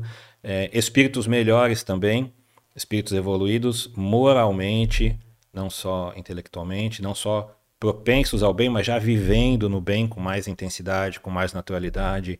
Então reencarnam com aquele coração nas mais diversas crenças religiosas por aí, mas reencarnam com um coração já mais espiritualizado, né? não possui dúvida sobre a existência do Criador, não tem dificuldade de aceitar essa existência, entende aquilo como um processo natural é, e vão nos ajudar nesse processo de evolução. Uh, hoje já existe essa mescla daqueles que estão vindo de fora, né? aqueles que ainda se rebelam e que é possível que não tenham mais oportunidade de voltar para cá, é, desencarnam e são levados para outros planetas onde podem ser mais úteis, e aqueles que estão se adequando ao processo e que estão fazendo o trabalho pessoal que devem fazer, todos nós devemos fazer, de melhoria moral. Então hoje a, a sociedade terrestre está essa mistura de, de espíritos. Por, por, isso né? que Jesus fala que é necessário que cresça o, o, o joio e o trigo, né? Juntos. Juntos para depois. Depois ele separa. Poderia ser nesse sentido, aqueles que. O que, que acontece com aqueles que não que for relutante, aqueles que não aceitarem, não desejarem se melhorar moralmente. É, naturalmente, todos nós precisamos evoluir. A evolução é uma determinação divina. A gente pode, no máximo, é, colocar alguns entraves e impedir que ela se processe de forma acelerada. Mas nunca é, é, postergar esse processo de evolução indefinidamente. Isso não dá. A gente tem que evoluir. E se a gente não evolui por força das coisas, se a gente não evolui arrastado, se as oportunidades se repetem e a gente insiste em negar essas oportunidades, né? Aí a dor vem como um processo doloroso de educação. Então, se chegou nesse ponto que nem a gente chegou agora, e que a humanidade terrestre vai se transformar é, em um mundo melhor, mais fraterno, mais benéfico, a massa daqueles que não quiserem fazer isso naturalmente não poderão aqui viver. Porque aqui só vão viver por determinação divina aqueles que estiverem é, é, propensos ao processo de melhoria. Então, e aqueles que não, não podem fazer isso, estão perdidos, abandonados? Não, são filhos de Deus. São todos, somos todos nós filhos de Deus. Então, se a gente não se enquadrar, se um de nós não nos enquadrarmos nesse processo, nós vamos habitar uma outra região, vamos mudar de casa, vamos ter que mudar de casa, mas vamos habitar uma outra casa onde a gente possa ser útil com o nosso conhecimento, com a nossa inteligência, com as qualidades que a gente já desenvolveu, e ali a gente vai desenvolver, é verdade, a custa do dor e do sofrimento, mas o que, que a gente pode é, pedir a Deus? Se Ele nos dá incontáveis oportunidades e a gente joga todas elas fora. Né? Daí vem um processo um pouco mais doloroso para nos estimular o progresso. É o Criador falando, filho, vai, anda. Eu estou te dando todas as oportunidades, você não quer? Aí eu preciso te mostrar uma realidade um pouco mais dura para que você se mova e mova todos os recursos que eu te dou na direção da tua felicidade. Porque você está insistindo em não ser feliz. Né? Incontáveis vezes que eu, que eu te dei a oportunidade, você não aproveitou. Aí chega um momento que não dá mais, né? Chega um momento que, olha, precisa mudar de casa. Naquela casa ali você vai ser mais útil, você vai ajudar aquela família ali melhor, com aquilo que você tem de bom, né? É, com as tuas qualidades, e ali você vai desenvolver o que está te faltando. Para posteriormente voltar para a convivência daqueles com quem você já criou laços afetivos, porque deve ser um processo muito doloroso, né? Sim. Você perder o contato, a relação com o mundo que você vive, com as pessoas que você gosta, que você ama, né? E viver afastada dela deve ser bem doloroso. Acho que até mesmo por você citando os, os antigos que viveram aqui, né, no planeta Terra, é, tem até documentário, é, eram de, os deuses astronautas, é, o pessoal fala é, muito do, na Bíblia esse sentimento de paraíso perdido. Expulso do paraíso, né? Eu acredito que seja. a ideia de ser expulso do paraíso, não, é bem isso. É, é uma forma figurativa, virou uma, uma lenda, mas que retrata o processo doloroso de sofrimento da condição melhor que eles viviam, né, e foram obrigados a viver naquela que acho que o espírito triste. não de forma consciente, mas no íntimo dele ele sente, né, é. que, que ele não está no seu local de que ele tinha coisa melhor e perdeu. Sim, é. sim, interessante. É, a gente vê muito sobre esse tema de é, mundo de regeneração é, falarem sobre o ano de 2057, né? Ah, o mundo é, de regeneração. Você acha que a gente já iniciou essa regeneração? A gente já está o ano, esse ano, se é que, que a gente pode definir essa, essa data, é, é quando já tiver se completado? Ó, que na que Gênese, tem uma comunicação de um espírito, que agora não lembro qual é o nome, mas é no capítulo lá no final da gente que fala exatamente sobre o mundo de regeneração, a, a nova, a nova geração e os tempos chegados. E ele, no meio do texto, ele diz assim: esse processo iniciou-se há quase um século. Então, aquele texto foi escrito em 1860 e pouco. Né? Então, desde aquela época, final de, dos anos 1700, início dos anos 1800, esse processo efetivo de regeneração da humanidade começou. Aí veio a doutrina espírita, que vai ajudar a fazer todo esse processo de transformação moral do mundo. É, é, é, é uma crença, é uma ciência que vai se espalhar e vai ajudar a gente a se tornar espíritos melhores, vieram os pensadores, etc. É, então a gente já está nesse processo já há algum tempo. Agora, segundo Divaldo, estão vindo os espíritos de outro planeta, de lá de Alcione, para nos ajudar, nos dar esse impulso maior. É, também, segundo Divaldo, espíritos melhores, como Emmanuel encarnou, segundo Chico, né? Antes de desencarnar, questionaram ele por que Emmanuel não se comunicava mais. Ele falou que Emmanuel já estava reencarnado. É, então, Emmanuel, possível que esteja entre nós.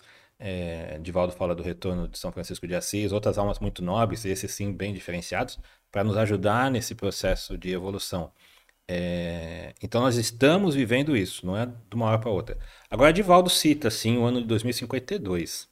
E é engraçado que ele fala assim, ó, é, foi a Joana de Anjos, segundo ele, foi a Joana de Anjos que disse para ele. Ele fala assim, olha, digo e repito, que é para ficar gravado. 2052, eu não sei, Éder, o que vai acontecer. É, seria interessante a gente pesquisar, dar uma estudada, ver o porquê que esse Divaldo se refere a esse ano. É, mas ele, ele diz mais ou menos assim, que a primeira parte desse século seria de muita dor, de muito sofrimento, isso a gente está vendo, né? É, pandemia, quase 20 milhões segundo a OMS, é, estimativas dela, quase 20 milhões de mortes durante a pandemia, é, guerra de novo, uh, tsunamis, né? Então, assim, alguns fenômenos é, que mexem bastante com, com a gente e coisa de muita dor. Mas que este século ficaria gravado na história da humanidade como um século da transformação, né? da, da, do momento em que a gente começa a optar pelo amor, começa preferir que o amor exista, né, a sufocar o nosso egoísmo. São palavras do Divaldo, só estou repetindo aqui o que ele disse. Então não sei o que vai acontecer até 2052, mas ele cita essa data, sim. E é interessante que só da gente pensar, né, num, num mundo mais fraterno, onde não tenha tragédias, né, de crimes, é, que a gente viva como irmãos mesmo, né, é, não só os consanguíneos, acho que já desperta um pouco a, a alegria dentro de nós, né? Nosso Essa desejo, esperança, né? Isso, as nossas aspirações. É, e é isso que vai mudar radicalmente em toda a raça humana. As nossas. Não é que a gente, de novo, não é que a gente vai ser espírito bom, mas as nossas aspirações serão muito melhores. Nós vamos querer, desejar, viver o amor.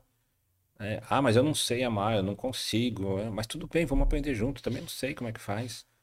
Vamos buscar nos livros as orientações, no contato com os espíritos, na mediunidade, na vivência né, dos fenômenos mediúnicos, psíquicos, que desenvolve essa sensibilidade, essa comunhão mais próxima com aqueles que estão fora do corpo e descobrir diversas maneiras de aprender a viver o amor. É, a gente não vai se tornar espírito bom por causa disso, mas nós estaremos no caminho correto para chegar lá. Esses mais relutantes é, que não se adequarem a esse novo mundo vão reencarnar num, em mundos mais apropriados. Mundos mais apropriados a eles. É possível que existam espíritos que se esforcem tanto uh, no, no bem que eles mereçam ir para um mundo mais avançado também ah, e não sim. somente permanecer no regenerado? Sim, não, não dá dúvida. Isso acontece, né? Kardec no livro Céu e Inferno é, tem, tem uma parte lá, é, da metade para o fim do livro, que tem as comunicações de diversos espíritos. Tem espíritos suicidas, criminosos arrependidos, em condições medianas, espíritos bons e tal. E tem uma comunicação lá, que agora não vou lembrar qual, qual é o nome do espírito, mas se for necessário depois a gente pega e te passa. É... Em que uma senhorinha, era uma mãe, né? Sofreu muito durante a vida, teve bastante dificuldade, estava em condições de saúde muito difícil, muito complicada. cega, né? É, e ela conversando com Kardec, relatando como foi o processo de desencarne dela, ela disse que quando ela acordou, despertou, fora do corpo, ainda sem entender direito o que estava acontecendo, ela estava nos braços de uma alma muito nobre, um senhor, né? Que lhe transmitia muita paz, muita serenidade, que a acolheu. E, e no meio da conversa ele apontou uma estrela no céu, lá embaixo, falou para ela: Tá vendo aquela estrela lá? Ele falou: É para lá que nós vamos. Ou seja, deixou a Terra. Né? Deixou a Terra. Se ela era uma visitante ou se ela terminou seu ciclo de evolução no planeta, eu não sei dizer, ela não fala isso. Mas ela não ficou mais na Terra. Né? Foi habitar mundos melhores. Perfeito. E, e essa habitação é só a partir do esforço, esforço pessoal. É mérito, é, né? Que a, que a reforma, a, a, a, doutrina espírita fala muito da reforma íntima, né? O que seria essa reforma íntima? É, é essa habitação é mérito, é conquista, como tudo. É, não é prêmio, não é favor. É necessário que a gente esteja habilitado a viver lá. Porque você imagina. Não adianta falar viver... assim, ah, eu tenho um conhecido lá, deixa eu ir. não cola, né? Aqui na Terra funciona, nas é. nossas relações sociais funciona, mas entre o mundo dos espíritos a gente está no mundo da verdade. É, fora do corpo a gente entra no mundo da verdade. Então não dá. A gente é o que é. E a gente tem o que tem dentro da gente e ponto final. Se é ruim, se não nos satisfaz, a gente tem que trabalhar para melhorar, não tem outro caminho. Não dá para se esconder não no espírito. Né? É, o único caminho é trabalhar e se esforçar muito para a gente se melhorar. É... Ah, desculpa, perdi a linha de raciocínio aqui. Do que, que eu ia falar? Sobre sobre esse, esse, esse, essa reforma íntima, né? Sobre a, a, importância da reforma íntima. Ah, e é mérito a gente ir para esses lugares, né? Você imagina assim, é... ah, eu quero habitar aquele lugar, eu quero habitar aquele mundo melhor. Mas olha, lá o hábito da oração é algo cotidiano, fluente, constante. Ah, não, fazer oração toda hora, não quero não. Isso não é para mim. Olha lá vive-se o amor, a caridade, o interesse pessoal. Ah, não, isso daí não, não tá muito bem, não. Não, não quero muito isso, não. É, lá a gente se submete à vontade do Criador. A gente, ah, não, isso. Pô, então não dá pra morar lá, né? A gente vai morar onde? É então, não vai nem, a gente não vai nem, se, nem vai sentir que é bom, né? É, não, não se adapta, né? Não eu, se adapta. Eu, eu lembro de ver uma, no livro, algum livro da Patrícia, né, através da tia dela, Vera Lúcia Marinzec, que ela tá numa colônia espiritual e ela tá descrevendo como é belo, como é legal lá, confiar nas pessoas, né? É, isso ela já no plano espiritual. E descrevendo que ela vai com bônus horas e, e vai num teatro, que vem um amigo lá chamar ela pra, pra ir no teatro e ela olha pra avó dela pedindo aprovação e a avó fala, ó, oh, pode ir que aqui não precisa, né? todos já estão no mesmo nível é, vibracional aqui, evolutivo, então não precisa desconfiar como na Terra, né? né? Tinha esses resquícios. E ela lembra que ela tá ali com talvez um mentor dela, né? Alguém que estava auxiliando nessa readaptação ali na colônia, e vem uma moça e já tem um olhar totalmente diferente do mesmo ambiente. Então, enquanto ela descrevia que lá era bom, que ela se sentia bem, aí vem uma moça falando para esse mentor: Ó, oh, aqui vocês até que são legais, né? É, mas eu não, não gosto daqui. Eu, eu, eu gosto das festas, da terra, eu sinto falta do ambiente, né? Então, você vê que é o que você está falando, né? O, o, não adianta a gente querer ir para um local que a gente não, nem está preparando, preparado para lá, porque tá apto, é, bom, tá adequado, é bom, né? para quem é. para quem go gosta a, daquilo, as, né? As aspirações são outras. Né? Nesse processo que a gente está passando aqui, uh, o jeito de viver na Terra até hoje, o estilo, aquilo que nos conduz, a nossa cultura, a nossa atividade. A gente tem a cultura da violência. Né? É, você faz um filme uh, o que que é, estoura as bilheterias, né? Filme de agressão, de violência, de combate e tal. É, então tudo isso nos trouxe até o dia de hoje e de uma certa forma acabou nos ajudando no nosso processo de evolução, mas não vai nos levar mais para frente. Perfeito. Chegou no auge, acabou, esgotou esse modelo de evolução, vamos dizer assim, se a gente pode chamar desse jeito, esgotou. Agora é necessário um modelo diferente. É necessário que a gente tenha outras aspirações que a gente tenha outros desejos, aquilo cansou, não quero mais. Né? Aspirações mais espiritualizadas, mais voltadas para o sentimento, para o desenvolvimento do intelecto. Né? E é, é esse modelo diferente de evolução que a gente vai entrar no mundo de regeneração, abandonando e deixando para trás aquilo que não nos interessa mais. Perfeito. Ô, Márcio, tem alguma pergunta que você gostaria que eu tivesse feito? Algum tema que você.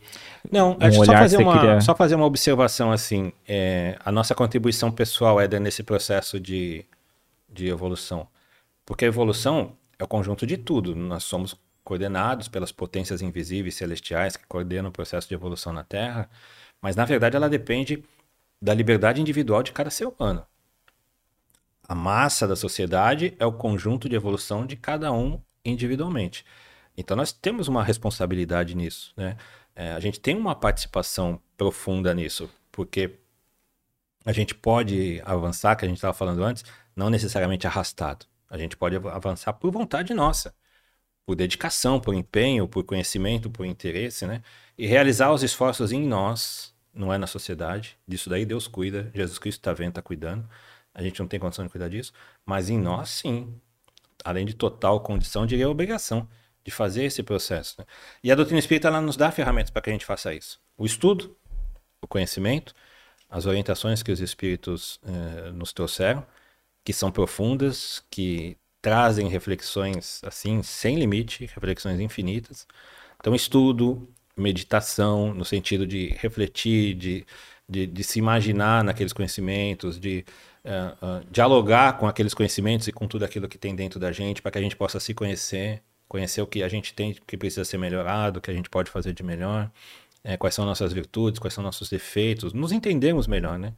E efetivamente, por falta da nossa vontade, agirmos no sentido de, de fazer melhor. Então, estudar, meditar, se vigiar, como Cristo já nos orientou muito sabiamente, já faz bastante tempo, não é, não é vigiar o semelhante, o vizinho, o nosso amigo, não. Deixa, cada um tem a sua consciência e vai se, se relacionar com o Criador e se acertar com Deus. Mas a nós, a gente tem a obrigação de se vigiar. Se o nosso semelhante se equivoca, se ele erra, a orientação do Evangelho é clara: indulgência para com todos. Indulgência para com todos. Perdão, essa é a orientação do Evangelho, para com o nosso semelhante. Mas nós que conhecemos o Espiritismo, nós conhecemos Jesus, nós conhecemos o Evangelho, a gente tem esse direito, a gente precisa se vigiar, policiar os nossos pensamentos, as nossas atitudes, a nossa conduta dentro do lar, na profissão, no trabalho, as nossas ocupações, tudo, absolutamente tudo, é, no sentido de nos tornarmos seres melhores e mais felizes. Então, é, é, estudo, reflexão, vigilância, oração, porque somos muito frágeis, é, espíritos que estão dentro desse processo de evolução carregando aí séculos ou milênios de equívocos, né? contra uma luz que está querendo começar a nascer só. Então a gente precisa desse contato com a divindade, cada vez mais próximo, mais íntimo. Não usar a oração como um processo místico, como um ritual, não é isso. Conversar com o Pai, efetivamente. Se a gente não quer ter a oração como um hábito na vida durante o dia, porque dá para rezar durante o dia, né, dá para rezar no trabalho, no trânsito, onde a gente estiver. Pelo menos quando a gente acorda, quando a gente vai dormir, no mínimo, no mínimo, uhum. para agradecer a Deus a bênção da vida, conversar com Ele, apresentar para Ele o íntimo da nossa alma, tudo aquilo que a gente fez. Às vezes, se você está no trabalho, está no trânsito, está em qualquer lugar, você percebe uma ação boa, você percebe um resultado bom, ou você sente a necessidade de uma influência espiritual ruim, pensamentos ruins, persistentes, você pode pedir ajuda a Deus. A gente não precisa necessariamente se trancar no nosso quarto, se recolher para rezar. A gente pode fazer a prece trabalhando, pode fazer a prece dirigindo, né, conversar com o Criador, abrir o nosso coração para Ele. Então, esse processo de interligação íntimo nosso com o Criador é extremamente necessário, essencial. Né? E a doutrina espírita nos dá esses recursos, o trabalho no bem, o esforço no bem, aprender, não, de novo, não porque a gente seja almas boas, espíritos bons, porque não somos, estamos muito longe, mas a gente pode estagiar no bem. Vai servir, vai servir na creche, no asilo, vai visitar os doentes nos hospitais, vai servir na casa espírita, né, que são muitas que abrem um monte de oportunidade ali para a gente servir, de diversas formas, em trabalhos de assistência social, em trabalhos doutrinários, evangelização infantil. O trabalho de uma evangelizadora infantil é extremamente importante. Ela estuda, ela se prepara, ela se dedica, ela se corrige, ela se policia para chegar lá na sala durante uma horinha ali, 40 minutos, uma hora, uma hora e meia, não sei quanto tempo, passar orientação para aqueles pequenos. É extremamente importante vai servir, vai aprender.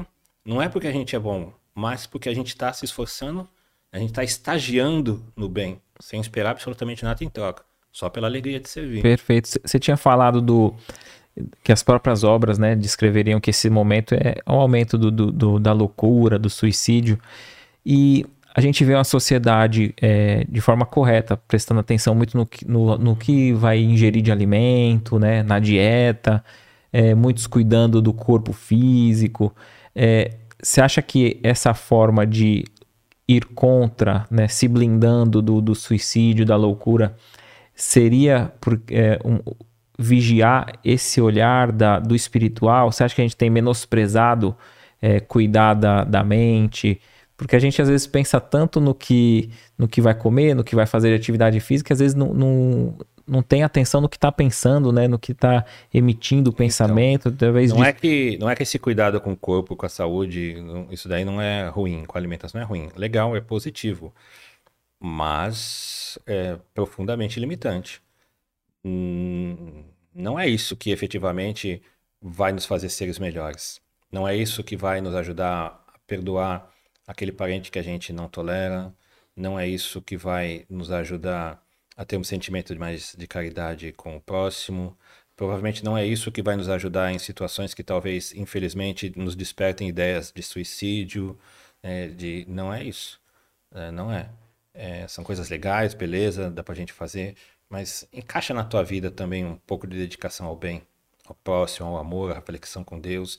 Isso vai nos ajudar. É, é, eu vejo às vezes o pessoal falando, eu trabalho no meio financeiro, na área financeira, e eu vejo muito pessoal falando, não, mas tem que colocar a educação financeira na escola, tem que isso, tem que aquilo, daí bota o programa, tal, tem que estar tá na grade curricular, legal, tá bom.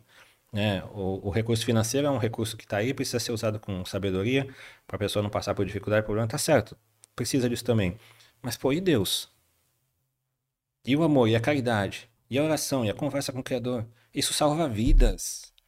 Isso faz com que se desperte esperanças nas pessoas, né? isso alimenta gerações, massa humana, isso desenvolve o nosso sentimento, a nossa capacidade intelectual também, porque nos, nos dando mais paz, nos dando serenidade, a gente faz o trabalho intelectual mais feliz, com mais empenho, com mais gosto, com mais gosto.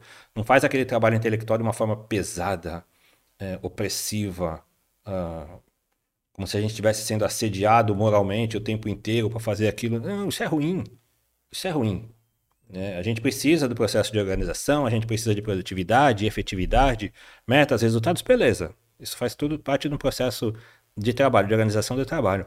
Mas a gente pode associar tudo isso a um desejo de espiritualidade, a vivência da espiritualidade, onde quer que a gente esteja. As duas coisas, elas se conversam, elas se falam. E, aliás, nós seremos muito mais felizes e muito mais produtivos, muito mais efetivos, cuidaremos melhor do nosso corpo, nos alimentaremos melhor, faremos tudo isso melhor, né, se a gente estiver nessa interligação com o nosso Criador. Até porque se a gente não desenvolver nada de, de espiritualismo, nada de é, dessa fé no futuro, a, aquele que foi educado ali para multiplicar apenas os recursos materiais, se chegar em algum, se chegar algum momento da vida que é. por algum fator ali é, perde tudo. Então, então é, a, a, não tem um alicerce, né? Esse modelo de felicidade se esgota, se esgota rápido. É, a gente está colocando a nossa felicidade, as nossas inspirações, construindo um edifício em cima de bases é, é, que não são sólidas. É, elas vão ruir. Castelo na areia, né? Mais cedo ou mais tarde elas vão ruir.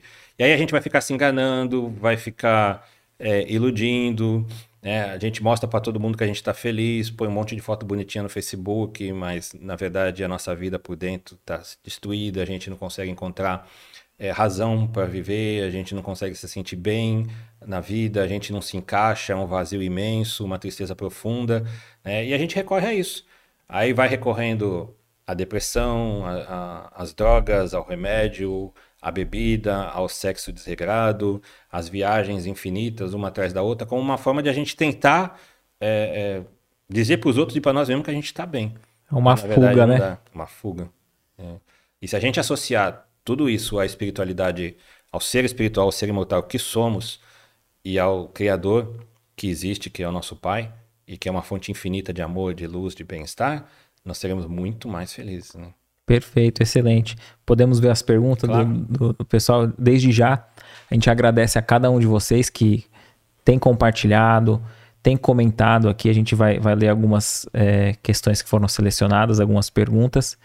E a gente agradece também é, muitos de vocês têm comentado na, nas páginas, até esclarecendo outros companheiros que têm dúvida né, sobre os temas abordados, os temas espíritas, como são muito, o alcance tem sido muito grande, graças a Deus, de todas as redes, a gente às vezes fica impossibilitado de responder a todos. Então fica a nossa gratidão a todos aqueles que já têm um conhecimento ali sobre o tema, que têm auxiliado, é, fazendo desse espaço um espaço democrático de troca de experiências multas e, e de valores, de ensino uns, uns para com os outros. Então fica a nossa, nossa gratidão.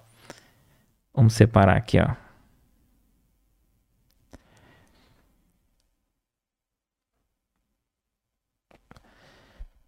A Marilde pergunta assim, ó. Gostaria de saber se tem estudos para desenvolver mediunidade, porque é normal a gente ter é, clarevidência e clareaudiência? Ah, Marilde, tem sim. É, procura uma casa espírita aí perto de você, ah, uma casa espírita que estude as orientações que Allan Kardec trouxe para a gente, é, e você vai ser auxiliada a educar a tua faculdade mediúnica.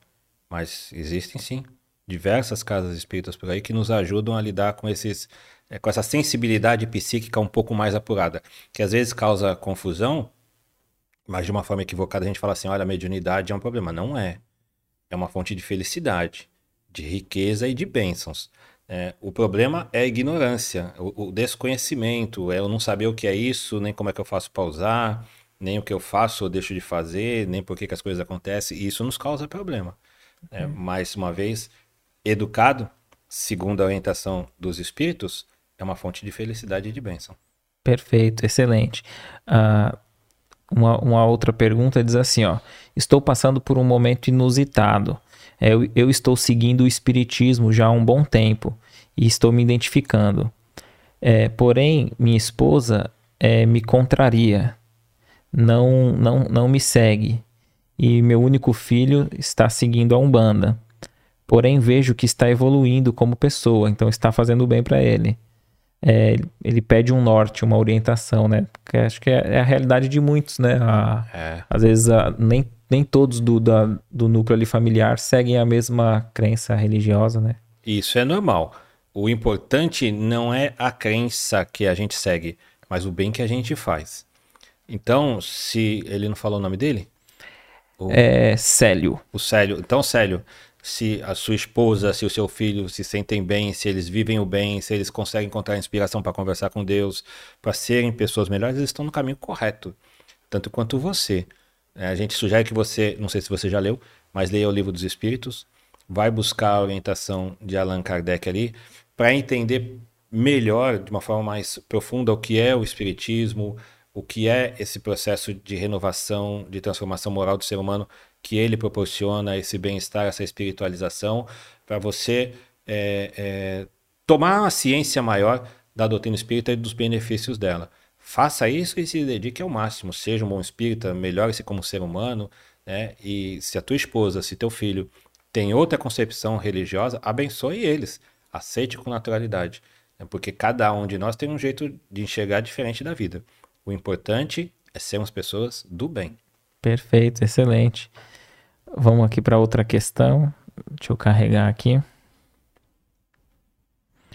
Ó, tem uma pergunta interessante da Yolanda. Ela, ela diz assim: ó, então, é, quanto mais entendimento nós tivermos, maior é a responsabilidade? Com certeza. Né? Já assistiu o, o filme do Homem-Aranha? Que o vô dele, na hora de morrer, pouco antes de, de falecer, ele fala pro, pro, pro neto, né? É, o vô não, tio, né? Sim. É, grandes poderes vem grandes responsabilidades, né? Com grandes conhecimentos também. Uhum. Quanto mais ciência, quanto mais educação, quanto mais conhecimento, naturalmente, mais responsabilidade. Perfeito, porque ali a gente, retornando para o plano espiritual, a gente não vai poder dizer que não sabia, Eu né? Não sabia. Esse argumento é, já... É. Já é se aí. perde, né? É, uma criança, você tolera alguns tipos de atitudes, né? Um comportamento infantil, porque ele não entende, porque ele não sabe, a noção de vida é outra e tal. Se ele se torna um garoto de 14 anos, de 17, 18, você já espera um outro tipo de comportamento. Uma pessoa adulta, formada, mais consciente, um outro nível de responsabilidade, né? É natural que seja assim. Perfeito. pegar uma outra questão aqui. É, acredito que essa pergunta foi feita quando você estava falando ali do, desse aspecto da pandemia, né, que nós vivenciamos e tudo contribuindo ali para o bem.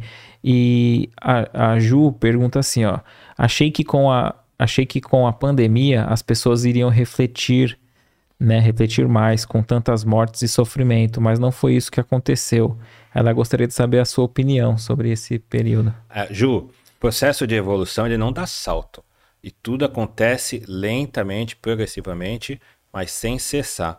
Jesus Cristo teve na Terra, o Senhor do planeta, o Senhor do amor.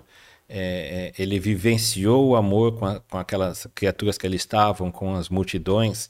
É, ele exemplificou, ele falou, ele curou, ele fez diversas atitudes dele que eram considerados milagres, que eram incompreensíveis pela, pelo momento da sociedade daquela época e mesmo hoje, né, não conseguiam, muitos não conseguiam entender o que estava acontecendo e não convenceu todo mundo. Ele foi crucificado. É, a massa estava feliz por ver ele sair do planeta Terra. Mas ele deixou plantado o amor. Ele deixou plantado a lição, que ao longo dos séculos, aí, desses dois milênios, ela vem nos, uh, nos convertendo, vem nos convencendo e atraindo nossas almas. Hoje, nós estamos aqui falando de espiritismo, falando de amor, de caridade. Nós, eu, você, o Éder, todos aqueles que estão nos assistindo. A gente está dedicando nosso tempo para isso. Mas no passado a gente fazia isso? Na, na, existência anterior a gente fazia isso? Nas outras? Provavelmente não. Porque se fizesse, nos ensina Kardec, nós teríamos um avanço moral muito maior, tudo, todo bem fluiria com muito mais naturalidade do nosso coração. Então, a gente está dando os primeiros passos. E é normal que assim seja. Né? É um processo de evolução. A pandemia deixou a sua contribuição. Mas esperar que ela alterasse o cenário uh, social do planeta Terra, as nossas relações, aí é muito, né? É muita coisa. É. Ela deu a sua contribuição. O processo de evolução persiste. Perfeito, excelente. Vamos aqui para a última pergunta. É, essa aqui é a pergunta da Marli, eu acho bem interessante, é, porque aqui nessa página, nesse canal, né, tem muitas pessoas que se simpatizam pelo Espiritismo e às vezes vê ali, né, que o espírita fala de Jesus, fala do bem e até, até se sente ali motivada para conhecer uma casa espírita, né? E às vezes não tem consumido conteúdos na internet, visto uma obra ou outra, mas às vezes não foi na casa espírita, né? E a Marli pergunta assim, ó: "Já me falaram que ir ao centro espírita não é bom, que lá é muito carregado. Isso é verdade?" Acho que o carregado é a forma é, energética que ela quer dizer, né? É. Ah, é muita fantasia, né? Crença popular, é, equívocos né? de falar daquilo que a gente não conhece, não compreende. Esse tipo de observação é comum, é normal, né? A gente ouve falar muita coisa a respeito de muita coisa. É, é, então a gente precisa experimentar, experienciar para tomar as nossas decisões e para fazer a nossa própria concepção a respeito do assunto. A sugestão, vá a uma casa espírita, Vá conhecer. Não tem outra opção. Né? Vai lá descobrir. Lá no centro, até um, um fato legal. Tem um colega, hoje ele é presidente de um centro espírita lá em São Vicente. É, e ele começou a frequentar o centro que a gente frequentava lá, né, o Paulo Estevam. E ele falou que a primeira vez que ele entrou numa sala de passes, ele estava assim apavorado, agoniado. É, porque as pessoas entravam lá dentro e sumiam, não saíam. As pessoas saíam por uma porta lateral. Ah, não é a mesma porta que entra. Não é a mesma. Né? E ele ficava agoniado. Quando ele, quando ele chegou a vez dele, que abriu a cortina, ele entrou e falou: onde é que estão as pessoas? Cadê o que aconteceu? sim, sim. Então a nossa cabeça cria um monte de fantasias, de imaginação, né? Ah, às vezes até infantis, pueris tal. É, ele ficou preocupado com o que ia acontecer lá tal.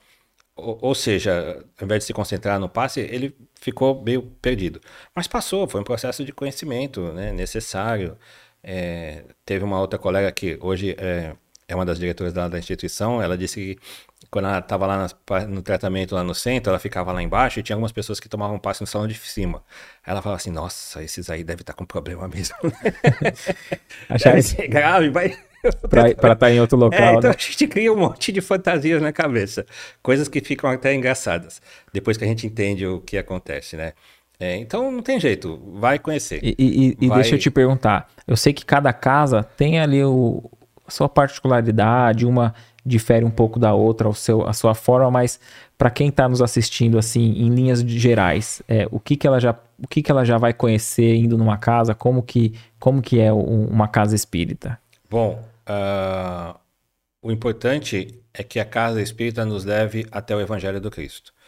Né? É, de cara, o ideal é que a gente perceba isso no movimento da casa espírita, nas suas atividades, naquilo que ela nos oferece. Porque o espiritismo não é outra coisa senão o Evangelho de Jesus atualizado, é, empacotado ao atual evolução do conhecimento humano, do pensamento humano. É a mesma coisa que o Cristo trouxe e traz de volta. Não é outra verdade, não é ensinamento novo, nada. É só atualizado um upgrade. A, a, a, interpretação até do, é, do, do olhar dos espíritos, coisa, né? É, o Cristo trouxe muita coisa é, velada, sob forma de, de parábolas, né? É, usava muitas ideias do cotidiano, da rotina das pessoas e do povo daquela época para explicar o que era necessário, né? Você vê, quando Nicodemos perguntou para ele o que fazer para conquistar o reino dos céus e ele falou que tinha que nascer de novo, Nicodemos ficou perdido. Mas como assim, senhor? Já sou homem, já sou velho, como é que eu vou voltar para a barriga da minha mãe? Então, a, a, incapacidade de compreensão e de entendimento daquela época impedia que o Cristo explicasse com mais clareza. Jesus falou para ele: oh, Você é doutor da lei. Você não entende quando eu te falo das coisas da terra, como é que você quer entender quando eu vou te falar das coisas do céu? Então, existia uma incapacidade de compreensão em função da evolução intelectual da época. Hoje, dois mil anos depois, que a gente evolui muito, que a gente aprendeu demais, Hoje, a, as verdades podem ser colocadas mais às claras. E ainda assim é difícil. Né? Você fala de vida em outros planetas, de evolução, de imortalidade, de Deus. Tá cheio de gente que não acredita ainda. Né? É, fica esperando prova da existência de Deus, não aceita a prova da vida, a prova do universo. Então, é, é, existe essa, essa dificuldade. Naquela época era mais difícil ainda. Então, o Espiritismo hoje está aquele mesmo conhecimento, aquele mesmo ensinamento, atualizado e explicado de uma forma mais clara dada a evolução intelectual da sociedade atual. Perfeito, excelente. Ô Márcio, eu queria agradecer, né, mais uma vez aí pela, pela sua participação, pelos esclarecimentos que nos trouxe. A gente agradece a cada um de vocês que tem comentado, seguido a gente até nas outras redes também, o compartilhado com os amigos. Nossa gratidão a cada um de vocês. E eu gostaria de deixar esses minutos finais aí para você encerrar esse podcast da, da maneira que você quiser, fica à vontade. Ah, é só agradecer, agradecer o teu convite, obrigado, agradecer a presença de todo mundo, esse trabalho muito legal que você está fazendo aqui, é, que, que seja cada vez mais estimulado, desenvolvido, que incentive outros a virem a fazer, para fazer parte da cultura do mundo de regeneração também, é onde a gente vai falar de coisas boas, do bem, do amor, da caridade, da evolução de Deus, evolução intelectual, e uma série de serviços bons para a humanidade. É, cara, se a gente pode deixar uma mensagem final, é assim: a gente pode alterar o nosso mindset com relação à nossa sociedade. Né? A, a, a, organização mental, o padrão mental que a gente tem em relação à sociedade. Porque a gente vê muito hoje falando, ah, as coisas estão ruins, ah, o mundo está mal, ah, o mundo é isso. Não tá. Não só não tá, tá tudo dentro de uma programação, tudo controlado, isso já era esperado, já era previsto. Né? Não só não está, como nós podemos dar uma contribuição muito positiva. Então, é, alterar esse nosso mindset, né? alterar essa nossa configuração mental em relação ao mundo, a forma como a gente chega esse momento de transição é extremamente positivo. Nós podemos fazer mais, né? diria que nós devemos fazer mais, nos esforçando no bem, no conhecimento, é, provocando esse bem e trabalhando esse bem dentro do nosso lar, nas nossas relações familiares. É, por mais difícil que seja algumas vezes, o Espiritismo nos ajuda a entender por que, que é difícil, nos dá muita orientação e esclarecimento e nos dá força e orientação para que a gente melhore, saindo da nossa casa para a sociedade, os locais de trabalho, para a relação do nosso grupo religioso, social, no trânsito, na praça, onde a gente estiver. A gente pode fazer muito mais, dando a nossa contribuição pessoal para o bem e ajudando nesse processo de regeneração que a gente está entrando. Perfeito.